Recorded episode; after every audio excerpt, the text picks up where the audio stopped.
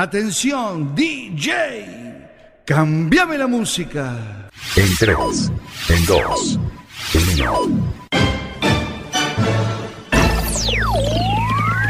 Aquí comienza Circo Pirata.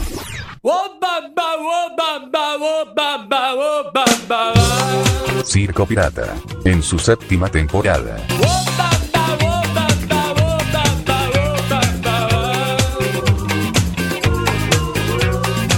Los domingos, Circo Pirata, más urbana.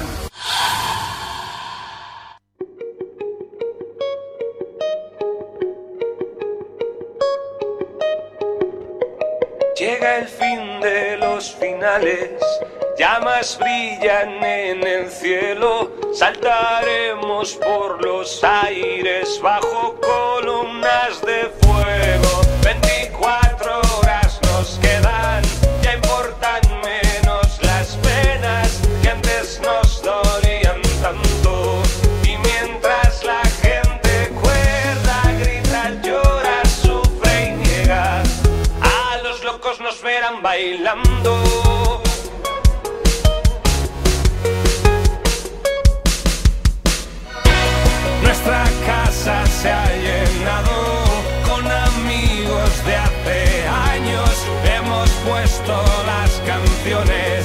siempre dijeron tanto y mientras todo se derrumba, a los locos nos verán bailando.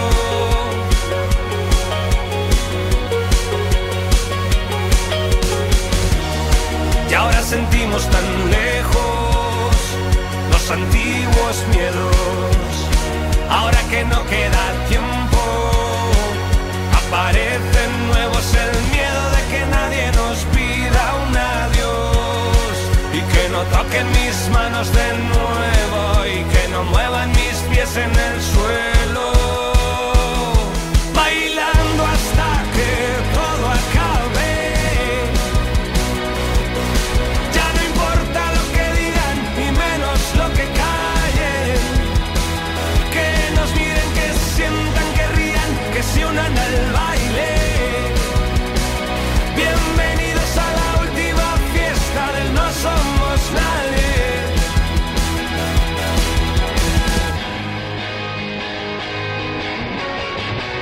Chocan nubes contra el suelo, sobre santos y profanos. Antes ni se conocían, ahora se dan de la mano. Se despiertan las pasiones, ya no esconden sus encantos. Se pervierten las barreras, ya no asustan los abrazos y en la oscuridad de un patio.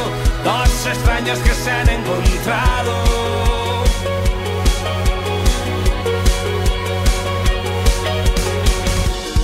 Si me lo pides por favor, estaré encantado.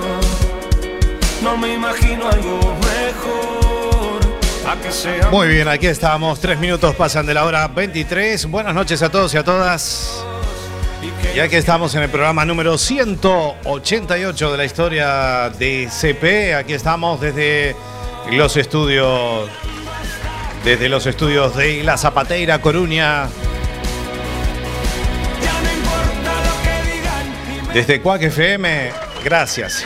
Gracias por los aplausos. Y aquí estamos, eh, edición número 188. Mi nombre es Sebastián Esteban y vamos a estar hasta las 0 horas. Esto es CP más Urbana Circo Pirata. Una edición más en vivo y en directo. Bajo lluvia, han bajado las temperaturas. Se ha ido el veranito. Duró bastante. En fin, pero bueno, no eran temperaturas normales.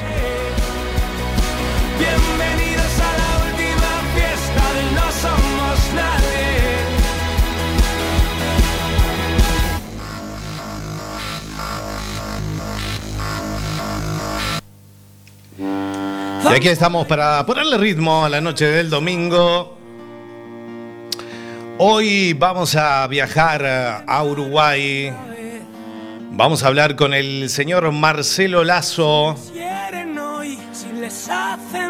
Él es el creador y baterista de la banda de rock Rojo 3. Van a intentarlo una vez. Y ya están ahí los héroes del sábado. Rojo 3 eh, no va a estar comentando sobre el nuevo material llamado Tiempos. Que sea por los árboles. Y una persona con una gran trayectoria estuvo en bandas como Los Estómagos, bandas míticas del, del Uruguay, del rock, y Buitres. y observar con perspectiva. Así que en instantes nada más eh, vamos a contactar con Marcelo Lazo a través de nuestro medio de comunicación, que es nuestro Instagram, que es arroba Circo Pirata Radio. Vamos a hacer un vivo directo, también a través de la 103.4 de frecuencia modulada de Cuac FM. Desde Coruña, Galicia, España, para todo el mundo mundial. En www.cuacfm.org barra directo. Y estamos también en las apps para escuchar radio online. Nuestro Twitter es arroba Circo Pirata FM y tenemos nuestra fanpage que es Circo Pirata Radio Show. Ahí colgamos toda nuestra info. Y pueden consultar nuestro material de archivo a través de nuestro canal iBox que es La Bestia Pop Radio. Ahí tenemos mucho material en formato audio, como La Bestia Pop, Adicción 80, Expreso de Medianoche, el especial de Circo Retro de dos horas que hicimos en el 2019 en movimiento. y casi todos los programas de Circo Pirata desde los inicios allá por el 2015. Y ya estamos llegando a los últimos programas de esta séptima temporada que va a acabar en julio. Tenemos más sorpresitas.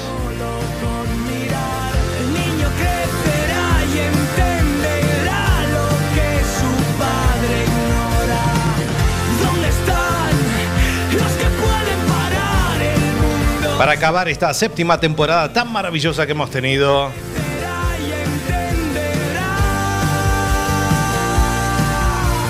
De tantos programas realizados aquí los domingos a las 23 horas, alguno que salió los sábados a las 5 de la tarde.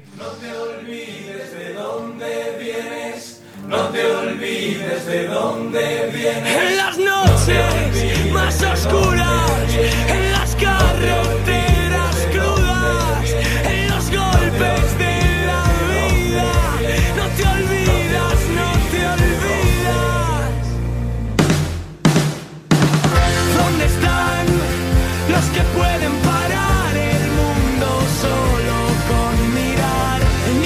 Bueno, ya tenemos casi todos los, últimos programas o entrevistas editadas. Así que nada, dentro de poquito ya subiremos todas las notas a través de nuestro canal de YouTube, que es Circo Pirata Radio.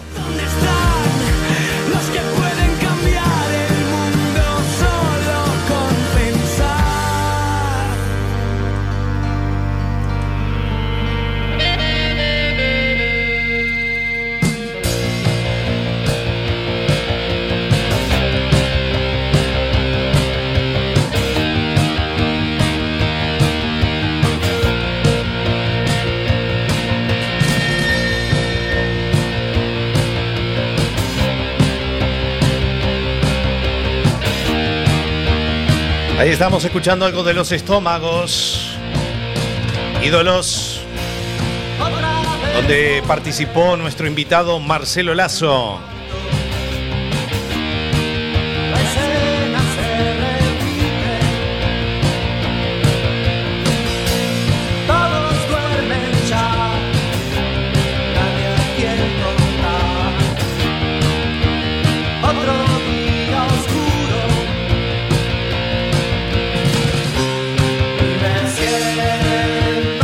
Como cada domingo nos viene a acompañar Alberto Gargantúa.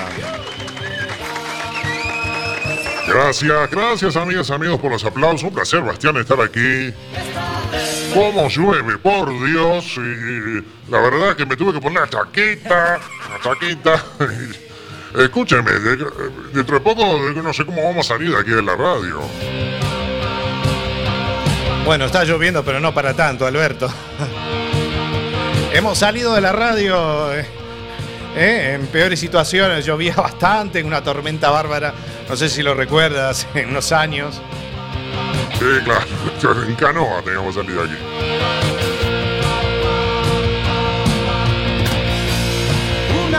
Bueno, muy contento de estar aquí, Bastián, y bueno, de poder presenciar esta maravillosa nota que va a tener en instantes nada más. Así que hoy es el natalicio de, Gervasio Artigas. Exactamente, de General Gervasio Artigas. Así que, muy bien. Saluditos para todos nuestros amigos de Uruguay.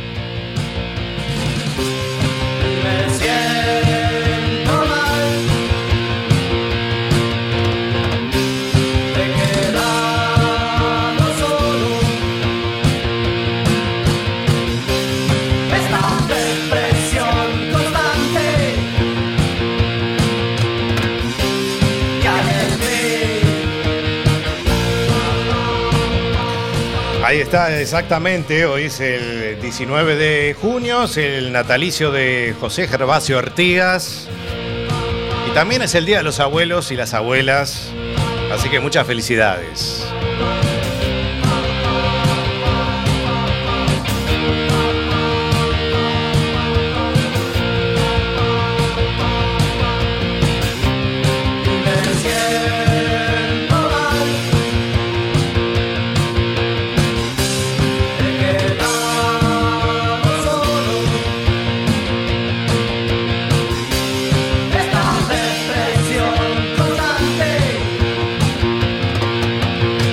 Bueno, 12 minutos pasan de la hora 23. Vamos a escuchar la primera canción eh, de la banda Rojo 3.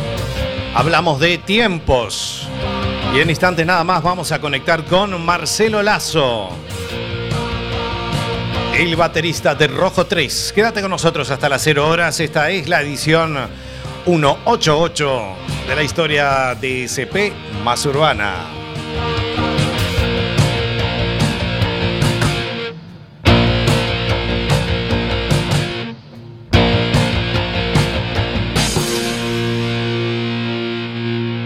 Circo Pirata. Más urbana.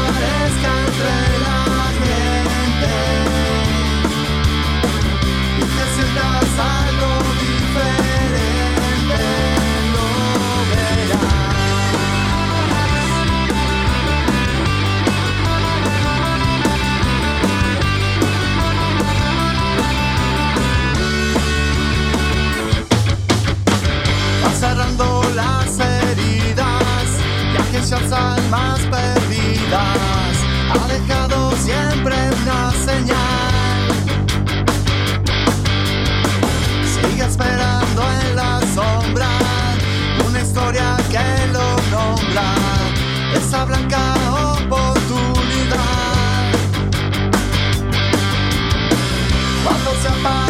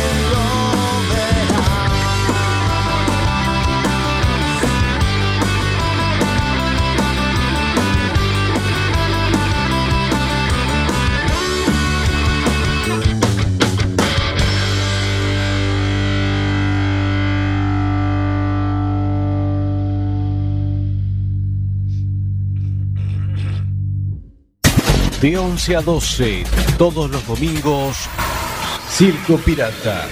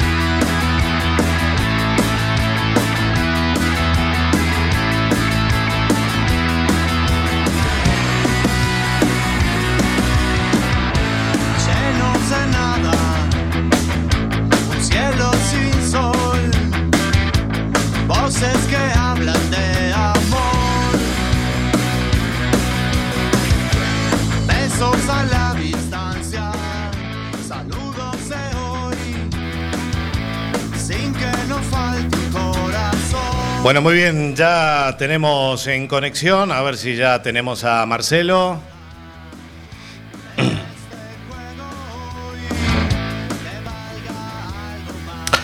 Muy bien, ya estamos en línea. Ahí está, a ver si nos escuchamos. Te escucho, te escucho, ¿me escuchás? Perfecto, ¿qué tal? No sé por qué me escucho a ¿cómo mí. andás? Yo te escucho bárbaro. Sí, a ver ahora. Me- no sé, me escucho a mí mismo. No sé por qué. Ah, cosa de la tecnología. Cosa de la tecnología. Exacto. Bueno, muy bien. Marcelo, un gran placer tenerte. Eh, Estamos hablando con. No sé por qué me escucho a mí. Un momentito, vamos a arreglar aquí un poquito. A ver ahora.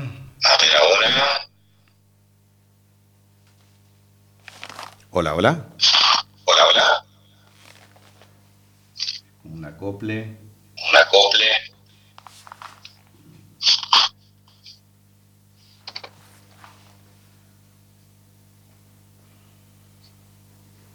Bueno, a ver ahora. No. ¿Me escuchás ahí? Sí, yo te escucho. Lo que pasa es que me escucho a mí mismo. es un poco incómodo. Curioso, ¿eh? No sé por qué. ¿Tienes a- a- algún parlante, algo por ahí que me estoy escuchando? No.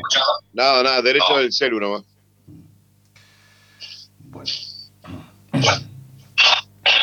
Bueno, muy bien, Marcelo. Eh, un placer tenerte en línea, la verdad que conocerte.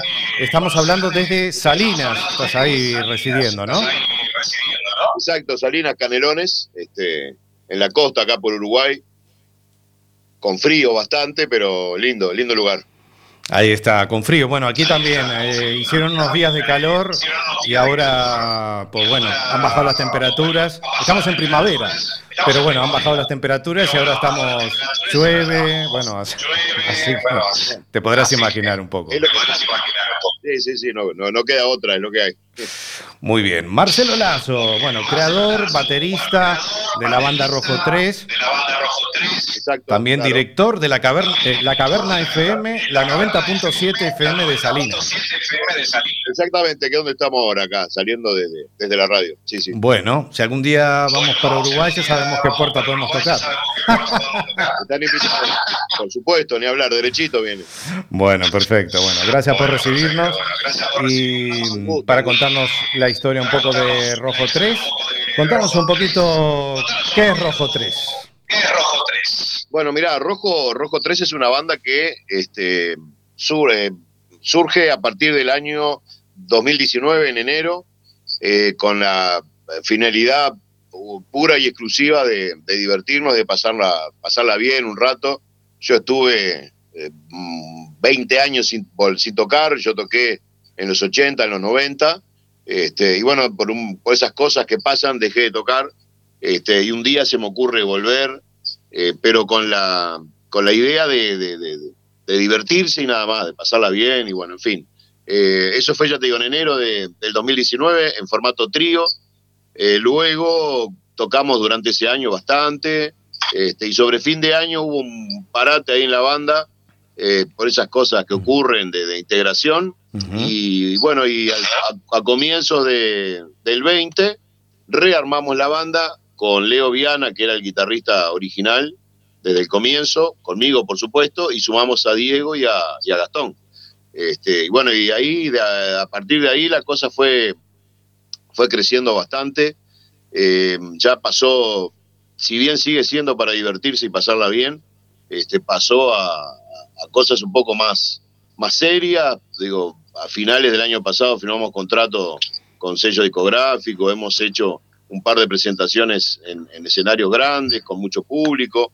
Este, grabamos eh, 12P, un, un- un disco que salió sobre el principio del año, del año pasado.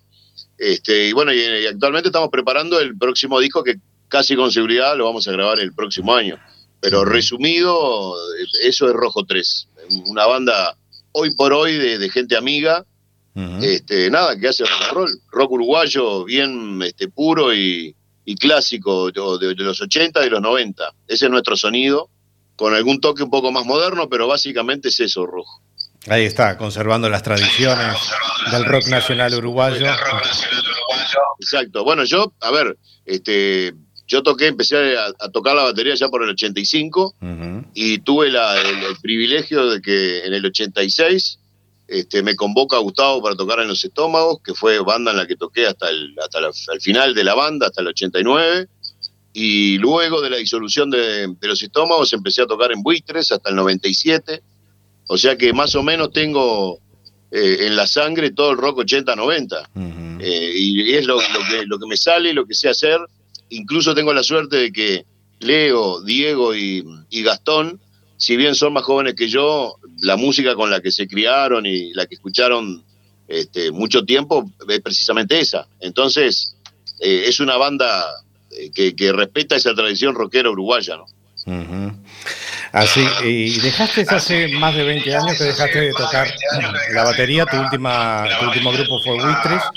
Este, Buitre, claro. hice Una breve, una breve Pausa. suplencia. en- Ah, sí. eh, No, una, una, o sea, yo dejé de tocar en Buitres en el 97, finales del 97. Eh, al año, un poco menos, hice una suplencia en Trotsky, una banda, seguramente la conozcas, una, una banda también de pan rock uruguaya, que casualmente, casualmente el cantante es el hermano de Gabriel de, de Buitres. Y bueno, y ahí por el cerca del 2000, a- cerca del 2000 fue que dejé de tocar.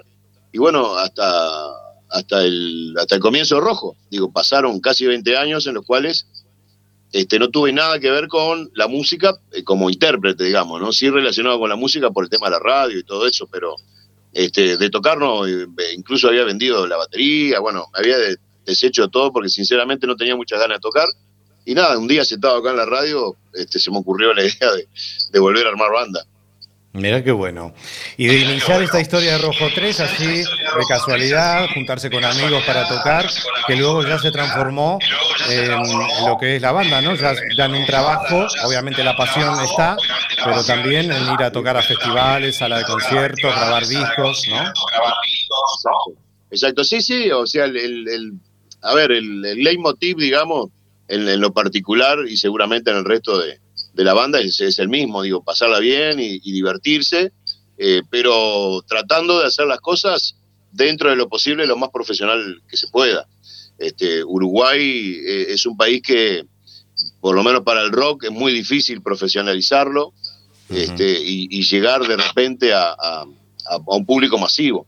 Este, el, el- el rock, lamentablemente, acá en, en el país es, eh, no es mayoría, eh, se diría yo que casi minoría, digo, acá se, se, se consumen otros ritmos más latinos, este, tropical, en fin, este, reggaetón, etcétera, etcétera, pero hay un público Hay un importante este, para, para el rock uruguayo, hay, hay.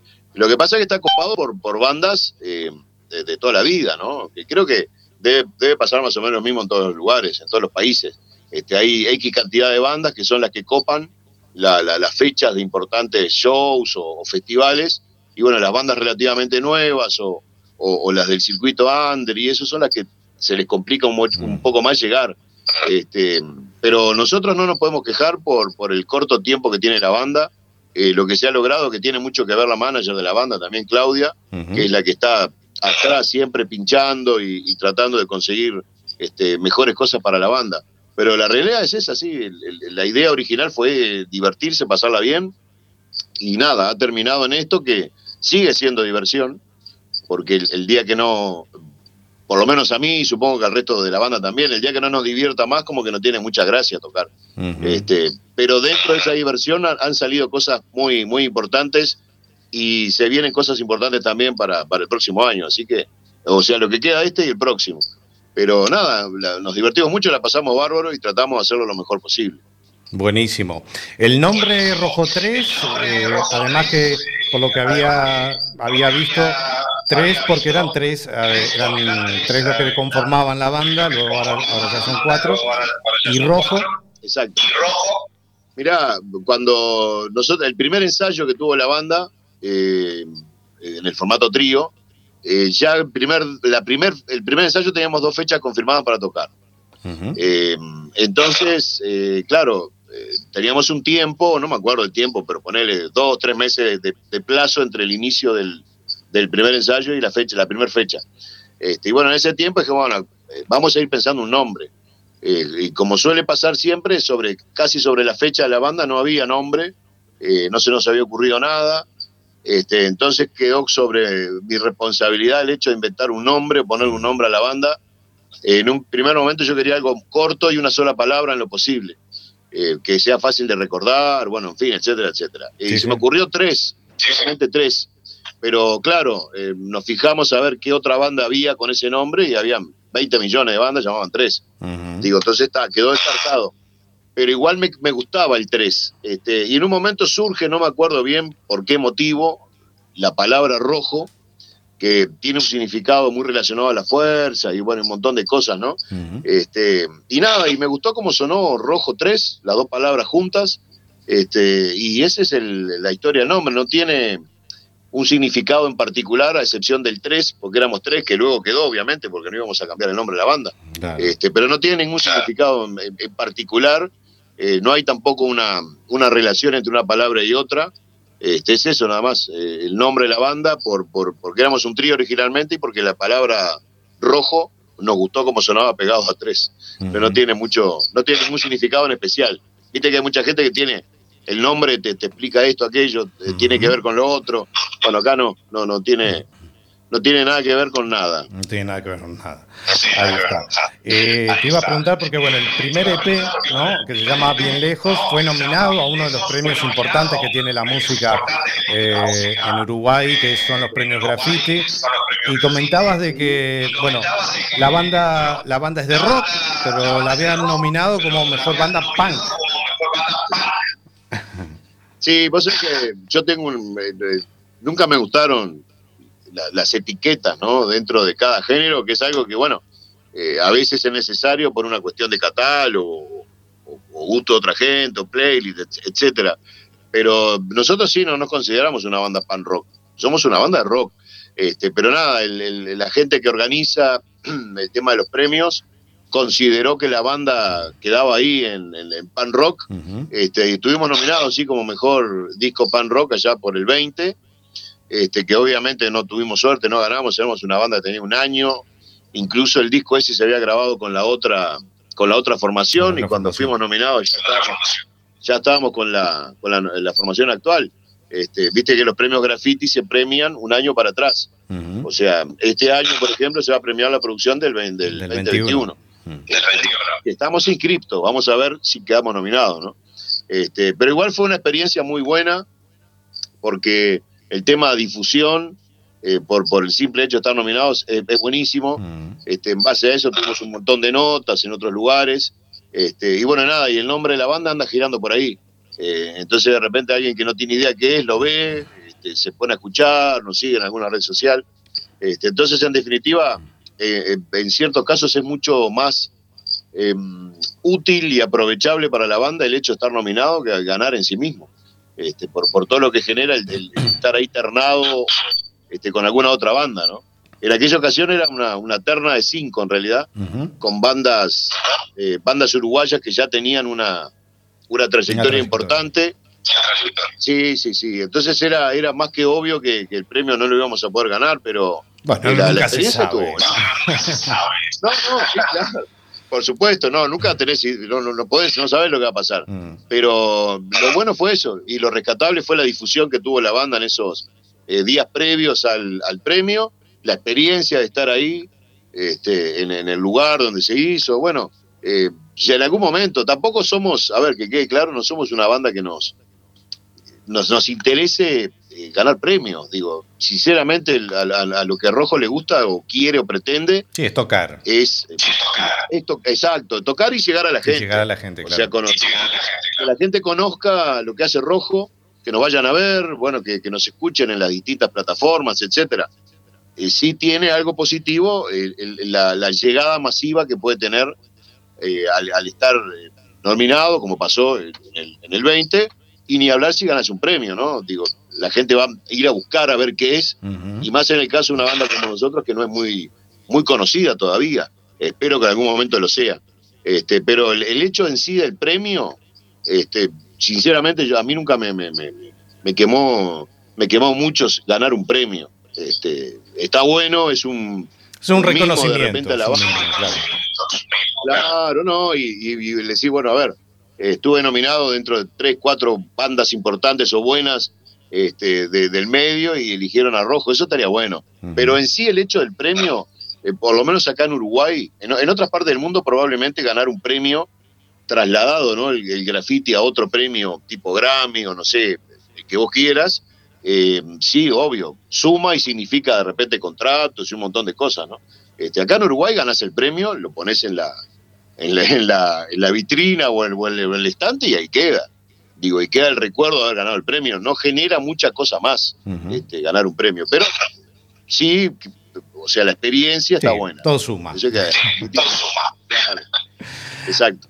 Ahí está. Y contame eh, quiénes componen las, las letras, porque bueno, actualmente también están tocando el disco que sacaron en el 2021, ¿no? Llamado Tiempos. Exacto, claro, claro. Bueno, mira, la, la cuestión de composición de la banda es muy simple. Eh, Diego de Luca, el vocalista de la banda, eh, es el que arma originalmente la idea de cada canción. Eh, por supuesto, las letras, las letras son todas de él. La, la- yo siempre consideré que el- el- la persona que canta es el que tiene que componer, o por lo menos la parte vocal, por un tema de comodidad, etcétera, etcétera. Este, entonces así lo hacemos nosotros con Rojo. La idea original de la canción la, la lleva Diego o nos la pasa por WhatsApp y la escuchamos previamente. Y luego, em, ensayando, empezamos a, los, ar- a armar los arreglos de la canción. Este, la parte de bajo, bueno, guitarra, las bases, cambiamos alguna cosa por otra, eh, le sugerimos en alguna ocasión, pero muy pocas, por lo general quedan tal cual al, al cambiar alguna parte de la letra, que ya te digo, no, no, hasta ahora no ha sido necesario. Este, entonces es muy simple componer este, cuando tenemos a, a Diego, por ejemplo, que es el que arma la idea original de la canción. Este, la melodía, la letra, y después es i- i- ir, sumando cosas. Este, Leonardo hace sus arreglos de guitarra, lo mismo este, Gastón y bueno, hago mi parte yo, pero eh, es bastante rápido, incluso ha pasado y pasa que la idea de una canción eh, en, en un ensayo o en un- una hora, una hora y algo queda pronta. Este, porque ya la venimos escuchando, de, de- es lo que tiene WhatsApp y las tecnologías para mí relativamente modernas, ¿no? Este, eh, WhatsApp vos ya la escuchaste la canción y podés ir en la cabeza armando lo que vas a hacer después cuando, cuando llegues al ensayo. Este, entonces pasa eso, que un tema se arma en un, en un solo ensayo y en un rato, este, pero yo destaco siempre el, el trabajo de Diego, eh, que bueno, es el que compone y arma la, la- la melodía, la letra, que es algo de- para mí, por ejemplo, sería imposible armar una letra. Eh, No se me ocurre a mí cómo empezar, si tengo un día que hacer una letra, no sé cómo empezar, no tengo la menor idea. Este, entonces el hecho de que Diego se encargue 100% de eso es un, es un alivio y hasta, la, hasta ahora eh, todo lo que ha presentado en la banda ha sido aceptado. Este, así que es, eh, el, sistema nuestro de, de trabajo es ese, bastante simple y efectivo y rápido, además para, para armar la canción. ¿Y, y a qué le canta Rojo 3? Contanos un poquito de qué tratan las, las letras. Sí, mira, las letras no tienen, eh, no tienen una, un, un lugar fijo. eh, a Diego escribe básicamente en base a historias eh, que se le ocurren, eh, situaciones, momentos que algunas eh, son reales, algunas canciones son letras reales y otras eh, no, son historias inventadas o, o cosas que se le ocurrieron a Diego. Este, no tenemos un, viste que hay, hay bandas que tienen un, un- apuntan a lo político, por ejemplo, Sí. o, a, cua- Al amor. románticas, claro, que hablen de historias de esto, o lo social, bueno, pero sabés más o menos que siempre eh, eh, la banda va a hablar de eso, ¿no? Específico. Bueno, el caso nuestro no, este, son historias que hasta ahora eh, tienen de todo tipo de, de- de- de- lugares para, para verlo, ¿no? Y, y no hemos hecho, por ejemplo, hasta ahora canciones que tengan que ver con lo social ni con lo político. No quiere decir que en algún momento, por X circunstancia de la vida, se hagan, ¿no? Este, pero no tenemos un, un objetivo eh, mm, fijado en base a las letras. Eh, vuelvo a repetir, hay muchas canciones de Rojo que tienen, eh, son verídicas las historias y otras que no. Este, y nada, y nunca tampoco le hemos propuesto a Diego este, un tema en particular. Eh, nunca le, se nos ocurrió decirle, bueno, a ver, la próxima letra habla de tal cosa o de tal otra. Sí, sí. Este, yo creo que cuando, cuando tiene la, la- la- la inspiración este, de escribir una letra, este, por algo la tiene y bueno, y lo dejamos quietito con Ya, eso. ya lo dejan a- Este, para que él ya lo, lo cranee y ya. Se lo vuelvo a él, sí, sí, claro. Este, pero ya te digo, no, no tienen, no hay un- una cosa específica este, en las letras de rojo. Por ahora, por lo menos, no. Ujú. Y también en los shows, ¿no? Eh, tocan también temas de los estómagos. Sí, sí, claro, claro. Sí. Bueno, empezamos, mirá, el, el el- no, no, impos- imposible que falte. El primer show que hicimos, este, con la, con la formación anterior, eh, claro, no, no nos dio el tiempo, es imposible fijarte un, un tiempo para hacer una cantidad de canciones X, ¿no? Digo, las canciones van saliendo porque van saliendo. Este, y obviamente cuando llegó la fecha para tocar no teníamos las suficientes canciones como para hacer un show de, no sé, de 40, 45 minutos. Eh, entonces sumamos, claro, eh, temas de estómagos e incluso creo que la- el primer show que hicimos, hicimos uno o dos temas de buitres dentro de las canciones nuestras, ¿no? Eh, con el correr del tiempo y luego de, de la nueva formación, quedó como una suerte de tradición este, tocar y sumar en los sets de, de la banda eh, temas de estómago. En particular hay uno que es una especie de cábala, eh, que es Frío Oscuro, con el que por lo general cerramos los shows, ese, ese tema está siempre presente, y en algunas ocasiones especiales, este, en las que tenemos más tiempo para tocar o son producciones de la banda, eh, bueno, ahí sí nos damos el, el lujo de poder tocar siete, ocho temas dentro del set este, de, de Estómagos. Pero sí, claro, Estómagos es una banda, eh, para mí, eh, una de las más importantes, ¿no? No, no por el hecho que yo haya tocado en Estómagos, sino porque creo y estoy convencido que Estómagos, por lo menos en la luego del regreso de la, de la democracia de Uruguay, este, fue, una, fue una banda fundamental eh, en, en- en toda la movida del rock uruguayo. Este, entonces creo que, que- que está bueno mantener eh, esas canciones y seguir tocándolas para que generaciones de repente más nuevas o, o gente que no le digo mucha bolilla a estómagos en su momento las pueda escuchar ahora. Este, así que sí, sí, obvio. Tema de estómago, seguro No, algunos siempre vamos a tocar. Sí, sí, sí. Hablabas un poquito mm, sobre el tema del rock uruguayo. Eh, contanos un poquito cómo está ahora la movida, porque hubo como un resurgimiento, eh, sobre todo a finales, a principios del 2000, cuando fue la crisis del, me acuerdo, yo vivía en Uruguay todavía, que hubo como un resurgimiento de la música uruguaya en, to- en su totalidad. Hablamos no solamente del rock, sino que hablamos también de la música tropical y, y En general, ¿no? Hubo un resurgimiento del rock, donde radios comerciales que nunca eh, promocionaban la música uruguaya, solamente la música en inglés o, o la música de moda en el mundo, ¿no? Contanos ahora cómo está eso. El, el- el 2000 tuvo la particularidad de, en general, que fue una avalancha la- el tema de la música tropical, lo que se llamaba en aquel momento pop, Pop latino. latino, sí. Nunca entendí por qué era pop latino, pero para mí era música tropical. Pero bueno, está. Ahí- ahí Comercialmente quedaba, comercialmente quedaba más lindo que decir cumbia o tropical, Ahí, ¿no? ahí volvemos, ahí volvemos al tema de las etiquetas, ¿viste? Mm. Yo nunca las entiendo, pero bueno, está, ponele, no importa. La cuestión es que sí, definitivamente se abrió mucho la difusión y la promoción para cosas uruguayas, pero el, el rock siempre tenía en, pro- en- en porcentaje un 10-20% de promoción que otros géneros, ¿no? como por ejemplo el del famoso pop latino o la música tropical. Lo que yo veo en comparación a aquella época a, a la fecha a- eh, es que eh, con el tema de las radios online y los distintos portales, este, bueno, ni hablar las plataformas, ¿no? Las plataformas son, son muy importantes. Este, hay una difusión tremenda de- del rock uruguayo, incluso hay radios por acá eh, en Uruguay que, que se, se dedican pura y exclusivamente a pasar rock uruguayo. Y no solamente el rock uruguayo de, de las bandas establecidas o las más conocidas, sino que todo lo que sea rock uruguayo y llegue a las manos de esa gente, este, lo difunden y eso está bueno. Eh, después por el lado de, del- de- los shows en vivo y es un infierno la cantidad de bandas que hay. Hoy, ahora, este, si vos te fijás, por ejemplo, en- en redes sociales, ¿no?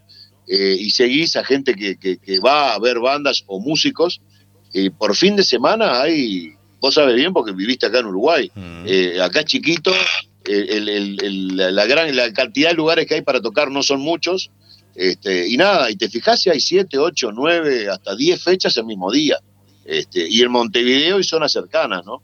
O sea que estamos, estamos y alguna, y algunas de esas fechas con dos o tres bandas incluso. Este, eso habla de que hay una, una gran cantidad de bandas dando vuelta, este, en comparación de repente a, a ponerle, yo que sé, 5, 6, 7 años atrás, ¿no? Este, y la difusión es mucho mejor también, sí, por supuesto. Incluso hay radios de las mal llamadas grandes, o, o ponerle las que tienen de repente más llegada, o vaya a saber qué, eh, que también han incluido, eh, siempre con un porcentaje bajo, pero han incluido algunas, algunas bandas uruguayas por fuera del el, el circuito que es eh, Buitre, no te va a gustar, el cuarteto, Trotsky y alguna más, ¿no? Este, y eso está bueno, eh, que haya tanta movida eh, y que, bueno, que haya medios este, que difundan. Nosotros, por ejemplo, acá en la radio tenemos eh, varios programas en vivo en los que no solamente se difunde por música uruguaya, sino que además vienen este, invitados. Y hay programas que tienen dos horas de nota, por ejemplo, donde tocan sus canciones acústicos, donde hablan acerca de esto, del otro. Este, y creo que eso está bueno. Y así como nosotros, hay un montón de, de- otros medios que, que, bueno, que le dan un poco de, importancia al rock uruguayo. Y creo que era hora ya de, que se empezara a moverlo. Por supuesto, y sin hablar de política ni nada, creo yo, tengo entendido que el gobierno anterior había hecho una ley que obligaba, como quien dice, a llamarlo de una manera así, a las radios a tener que poner un tanto por ciento de música uruguaya, 30%. Sí, sí, claro. Claro, 30% de música uruguaya. Este, sin, eh, obviamente era música uruguaya, es, va, creo que está vigente todavía. Nosotros igual nunca nos fijamos en eso porque acá como hay tanta música uruguaya en la radio no nos preocupamos en lo más mínimo, ¿no? Este, por el porcentaje, pero claro, eh, muchas radios que hacían, Eh, ponían por ejemplo un programa de música uruguayo a las once y media, 12 de la noche, Ya en horarios este, o, o a la marginales. Claro, decían, exacto. o, o de 5 de la mañana a 7. Este, el tema era cumplir. Sí, la ley. con- con No había intención ni siquiera de poder ponerlo para ver si funcionaba. Exacto. Lo que pasa es que es muy difícil programar. Ahora me pongo en el lado de, de- de- de lo, radial y no de la banda, ¿no? Es muy difícil programar y competir porque aparte eh, hay radios comerciales eh, que, eh, bueno, no solamente difunden su programa, sino que además compiten con otras radios, ¿no? Y por el tema de la publicidad y de las pautas y los sponsors. Este, y es difícil armar una programación con música uruguaya para competir. ¿no? Yo lo sé porque me lo han dicho mucha gente de otros medios. Incluso pasó ahí una persona muy conocida, que no le voy a mencionar por las dudas, este, de- del ámbito radial uruguayo, que dijo, eh, cóbreme la multa que me tenga que cobrar porque yo no sé, de, no conozco de rock uruguayo, o sea, no conozco de música uruguaya. Creo que ya sé Sería de quién me habla. Sí, eh, eh, eh, o sea, sería imposible eh, programar un 30% diario de música uruguaya. Eh, lo que yo conozco me da para programar de repente 3, 4 días, después no sé qué pasar. este, y a tampoco era nada puntual y específico, era música uruguaya. Este, entonces, claro, cada radio eh, se manejaba dentro de los gustos del que programaba o, o de la gerencia, este, pero la cuestión es que el, el- el- el- el rock uruguayo siempre queda de lado, este, porque dentro de ese 30% se, se apuntaba o al folclore o al canto popular o a la música tropical este, y otros géneros de repente y el, y el rock siempre queda Queda este, apartado. en, en- en menor porcentaje. Claro, de todas maneras es una muy buena movida lo del, lo del o sea, fijar un porcentaje X diario de música uruguaya está bueno. Este, yo me pongo siempre de mi lado, que es el rock, ¿no? Pero digo, creo que para cualquier estilo está bueno que te pasen en la radio, por supuesto. Este, suma un montón de cosas, difundir la música, el músico cobra su derecho a autor. Este, yo que sé, hay una- un montón de cosas positivas. Este, pero no sé ahora qué pasó con esa ley. Este, nunca se fiscalizó tampoco del todo y no sé si estaban con la, había una intención de, de- de- que no rigiera más, no De sé. quitarla, sí. Este, pero yo creo que eso, lo, lo bueno es que a, a la gente que dirige radio le nazca eh, pasar música uruguaya, Eh, no la pase por obligación. ¿viste? Este, yo creo que está bueno cuando vos decís, bueno, a ver, voy a, a programar tal horario y tal otro, o voy a sumar programas que, que hablen de esto, eso está bueno. Eh, por obligación, a mí personalmente no me gusta hacer nada, este, pero digo, estaría bueno que la gente que labura en los medios eh, le dé un espacio importante y en el horario que tiene que ser a la música uruguaya. El, No, por género, el supuesto. género que sea. Porque eso da promoción a muchas bandas, sobre todo las nuevas, y también genera mucho trabajo, porque de ahí sales un medio de difusión, de que de ahí salen eh, conciertos, porque te puede ver un, un promotor, o te puede ver... Eso es toda una cadena. Claro, exacto, exacto. Este, entonces no, no, viste, pero bueno, está, no sé, eh, el, el hecho es que, que sí, que, que hubo o hay, te vuelvo a repetir, eh, a nosotros acá en la radio jamás tuvimos una, eh, una suerte de fiscalización o de control, eh, y te digo, y por otro lado, como te decía recién, nunca me preocupó porque pasa el, lejos el 30%, ¿no? Lo que pasamos acá en la radio, pero este, no sé si sigue, no sigue, si se iba a levantar, en fin, este, ojalá se siga al firme con eso, No, pero vuelvo a repetir, está bueno que lo pongan en horario donde la gente lo pueda escuchar, Ya. porque si yo te pongo, claro, a, la- a las 3, a las 2 de la mañana, yo todo durmiendo, o, bueno, yo- está- estás cumpliendo, sí, bárbaro, cumplí con la normativa, pero este, no, no, no, no tiene la, la finalidad que Sí, puede no. tener si vos programás a las 8 de la noche, o a las 7, o a las 10, ponele, tampoco tiene por qué ser de tarde o temprano. Viste que ahí está todo ese mito del rockero, por ejemplo, que es más nocturno que diurno, ¿no? Claro. Este, entonces, yo que sé, ahí, ahí tenés un montón de horarios. Este, pero bueno, está, no sé, o- ojalá se siga este, apuntando a eso, ¿no? A, a pinchar para que se pase más música uruguaya. Ahí está. Y contanos un poquito, Marcelo, entonces, cuando vino la pandemia, porque el disco Tiempo se grabó en- prácticamente en plena pandemia, ¿cómo los agarró? Recién habían empezado a arrancar con Rojo 3 y luego se paró todo. Mira, cuando nosotros eh, rearmamos la banda, eh, empezamos a ensayar con la nueva formación, que incluso tampoco es la, la misma que tenemos hoy, porque el bajista era otro, este, Leonel, Leonel Madera, un, un amigo de la, de la década de los 80, este, bueno, que al final por temas de, de- de- de- de música, no, no concordábamos, no, no, no, no calzaba en la banda y bueno, este, ahí arranca la la era Gastón Gómez, pero eh, cuando arrancamos a ensayar, creo que hubo un ensayo y ya el siguiente ensayo arran- se vino la pandemia. Este, O sea que Rojo, todo, todo este tiempo que hemos hecho, un montón de cosas, sinceramente, a mi gusto y a mi parecer, eh, han pasado mil cosas, este, todo fue en pandemia prácticamente. El, el armado del disco, de la creación de las canciones, este, incluso hicimos una, un streaming en plena pandemia, eh, que fue un riesgo tremendo, porque fue un streaming en vivo, no fue grabado ni, ni, Sí, sí, sí. ni programado, este, se tocó en el momento que estábamos, nos fue por suerte bien, salió bien. Este, bueno, grabamos el disco en pandemia, eh, cuando la entrega de los premios Graffiti era en pandemia, este, y todos los shows que hicimos fueron prácticamente en pandemia. Por fuera de, esta, complicación, eh, creo que hemos hecho dos shows nada más. Increíble, una banda que tiene dos años y poquito, eh, y tocamos dos veces fuera de pandemia.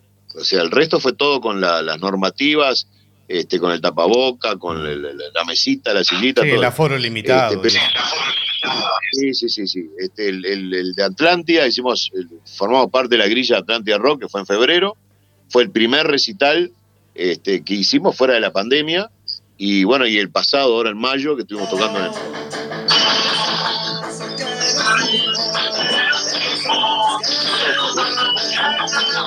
Ahí estamos escuchando, bueno, se nos filtró el con todo. Suele pasar. Este, nada, o sea, Rojo es una banda bien, bien pandémica, se podría decir, porque digo, todo lo que hemos hecho, este, el- lo único que fue fuera de la pandemia fue el, el- el bien lejos, el primer EP, este, con la formación anterior, anterior, después lo otro fue todo bajo pandemia. Y le sacamos el mayor jugo a la pandemia. Este, mirá que hicimos muchísima cosa, tocamos un montón, tanto en el 20 como en el 21. Este, y nada, nos sirvió para eso. La pandemia, como estaba un poco más limitado toda la movilidad, no había tanta cosa para ir a ver. Este, tampoco había, eh, no proyectábamos mucho tocar en vivo, si bien tocamos bastante. Este, se- nos dedicamos a, este, a armar las canciones y bueno, y preparar lo que iba a ser el, lo que es hoy, va, el disco, ¿no? Tiempos. Así que la aprovechamos al máximo la pandemia. Qué Nosotros bueno. no tuvimos ningún inconveniente.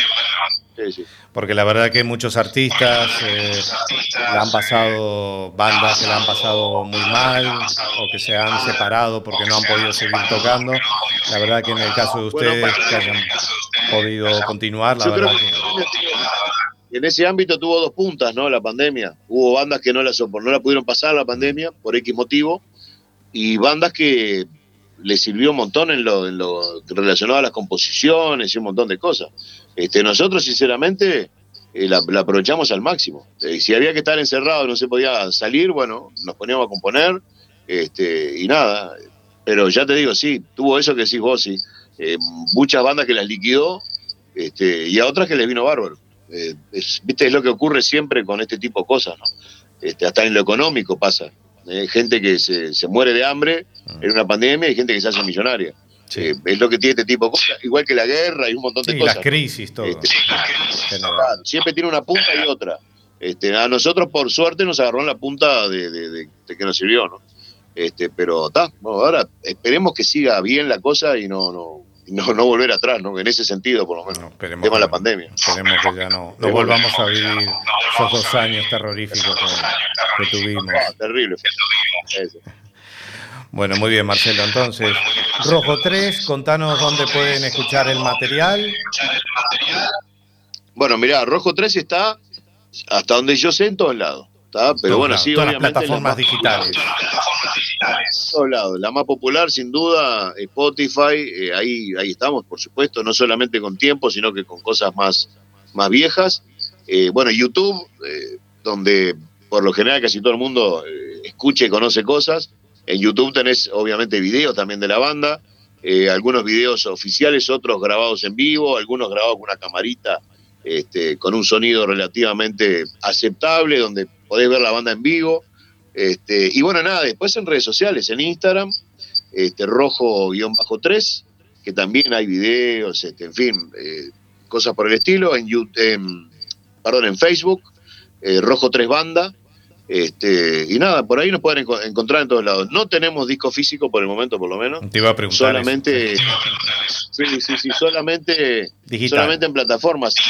Según, eh, a ver, según el, el- el convenio que, que en su momento hicimos con el sello, eh, estuvo en la mesa el tema de- del disco físico, eh, o sea que no se descarta que en algún momento esté, no sé si tiempos o el próximo, pero por el momento solamente en, en las plataformas, sí.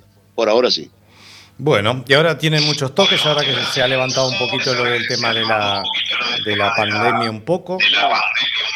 hay, hay un montón de cosas eh, que, que están ahí al salir, eh, pero confirmado por ahora, recién sobre Primavera, que es una producción de la banda, este, pero entre medio, de acá a la primavera, hay varias cosas que están por salir, no confirmadas 100%, este, hay un par de ellas que son una especie de festival, eh, hay mucha gente eh, en la vuelta pidiendo colaboración por distintos motivos y las bandas por suerte acompañan y bueno, nos han invitado a un par de, este, de beneficios y cosas solidarias este, que se hacen eh, eventualmente. Eh, y bueno, nada, hay, mirá, eh, en el aire hay varias cosas para hacer, este, confirmadas todavía, sol- solo lo de primavera, este, pero hay una de ellas que probablemente se haga en agosto, los primeros días de agosto, este, que no puedo decir mucha cosa, pero va a estar muy buena. Este, Pero hay, hay, hay varias cosas, sí. Por suerte, se está al, al- momento de abrirse todo. eh, a nosotros, por ejemplo, mira, te cuento la, la cortita, la última. Ahí en, cuando hicimos la Camacuá, que fue el 14 de mayo, eh, la sala estaba eh, contratada desde hacía tiempo y en pandemia. Eh, y vos tenés un, un proyecto, eh, más que nada Claudia, la manager, más que yo,